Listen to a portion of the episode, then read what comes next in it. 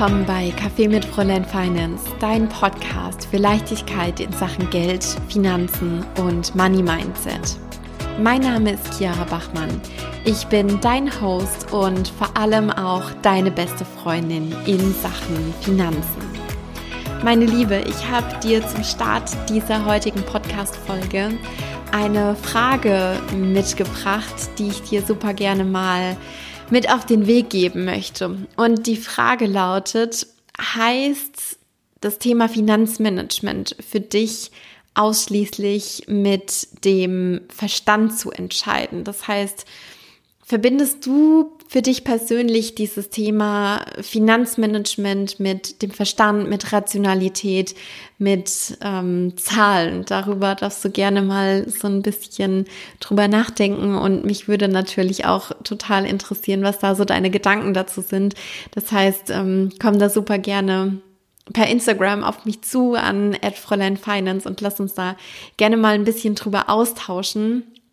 Ich werfe die Frage deswegen hier in den Raum, weil ich neulich im Austausch war mit einer Followerin auf Instagram und ähm, sie meinte so, hey Chiara, ähm, du ganz ehrlich, für mich heißt das Thema Finanzmanagement in meinem Business total ähm, in, in Zahlen zu denken und rational zu entscheiden und Boah, ganz ehrlich, ich glaube, das ist voll überhaupt gar nicht mein Ding und mir ist es super wichtig, mit meiner Intuition verbunden zu sein und dazu den Zugang nicht zu verlieren, auch wenn es einfach um Entscheidungen im, im Business geht. Und darüber, über genau dieses Thema, Verstand, Intuition, wie spielt es mit deinem Finanzmanagement im Business zusammen, darüber möchte ich heute mal mit dir quatschen und da so ein paar äh, Themen einfach einwerfen, weil ich kann mir voll vorstellen, dass das für dich vielleicht auch was ist, so dieses Thema ich will gar nicht unbedingt so auf der rationalen Ebene unterwegs sein, was dich davon abhält, ein Finanzmanagement für dein Herzensbusiness aufzusetzen. Und dabei ist es tatsächlich was, was dich ungemein auf deiner Mission unterstützen kann, was du definitiv nicht unterschätzen solltest.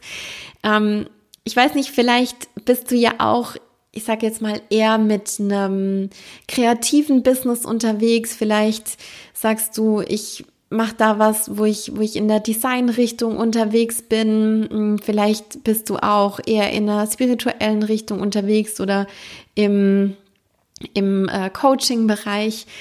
Das sind auf jeden Fall viele Bereiche, in denen ich Frauen betreue, in denen ich Frauen, äh, Frauen unterstütze ähm, weil ich da die Erfahrung gemacht habe, ja, das sind definitiv Menschen, die brennen für das, was sie tun, von ganzem, ganzem Herzen.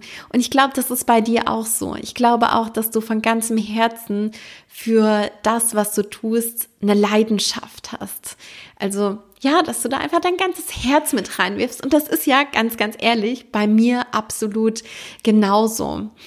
Aber häufig ist es dann eben auch so, dass dieses ganze Thema Zahlen und äh, Geld und ähm, Strukturieren und so weiter, dass es gern mal so ein bisschen die Kante runterfällt und dass wir das gerne so ein bisschen, ach, ich sag jetzt mal so in eine hintere Schublade packen, weil dieses Thema dann einfach nicht ganz, ganz oben auf der Prioritätenliste ist. Vielleicht fühlst du dich gerade so ein bisschen äh, ertappt, wenn du dir so denkst, ja, hm, Finanzen nicht unbedingt ganz, ganz oben auf meiner Prio-Liste.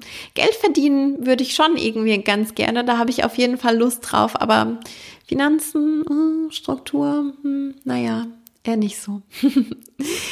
Und ich gehe davon aus, dass du auch äh, die Yogi-Tees kennst.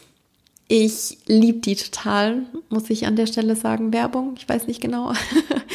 ähm, ich mag die auf jeden Fall voll gerne. Einmal, weil, weil die einfach echt lecker schmecken. Und zweitens, mm, und ja, da bin ich auch so ein kleines, kleines Marketingopfer irgendwie. Die haben ja auch diese Zettelchen an den Teebeuteln dran. Und da steht immer so ein kleiner Spruch auch mit drauf. Und ich mag das einfach voll gerne. Das ist für mich so ein bisschen wie, wie so einen, ähm, wie nennt man das? So einen Glückskeks zu öffnen. Genau, das ist immer so mit so einem kleinen Überraschungseffekt verbunden irgendwie. Ich mag das voll. Ähm, jedenfalls, was ich dir da eigentlich erzählen will, ist, dass ich Anfang des Jahres einen Yogi-Tee hatte. Und natürlich auch dieser Yogi-Tee hatte so ein kleines Zettelchen mit so einem Spruch drauf. Und auf diesem Zettelchen stand, der Verstand und die Intuition sind zwei Freunde. Und ich dachte, wow, das drückt einfach so mega, mega gut aus, was meine Herangehensweise an das Thema Geld, Struktur und Finanzmanagement ist.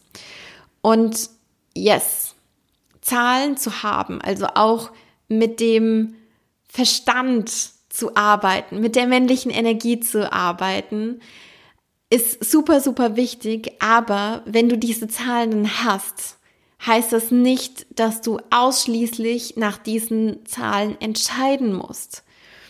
Ich weiß ganz genau, wie das ist bei einem Herzensbusiness, wenn du da eine neue Idee hast, wenn dir da was in den Sinn kommt. Das ist so ein bisschen wie frisch verliebt.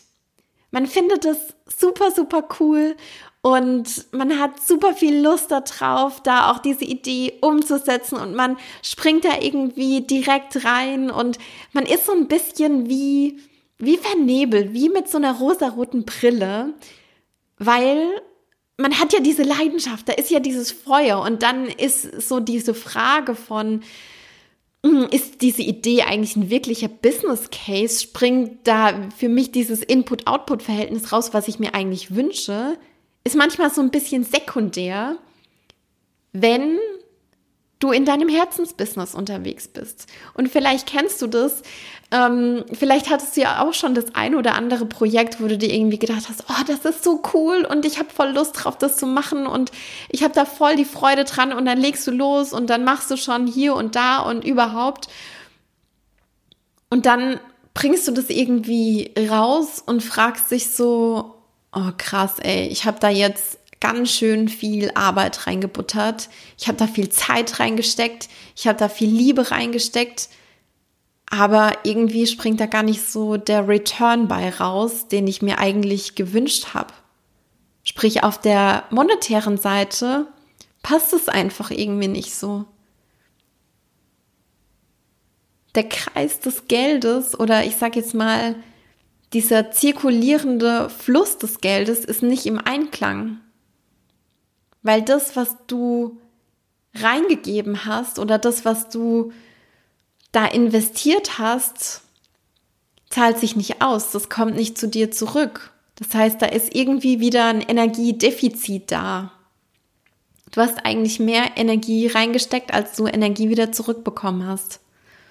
Und mit einem Finanzmanagement, mit Zahlen kannst du das Ganze umgehen, umschiffen. Das heißt nicht, dass du dieses Projekt, was du so sehr liebst, wo du so Bock drauf hast, wo du so eine Leidenschaft dafür hast, dass du das Projekt einstampfen musst.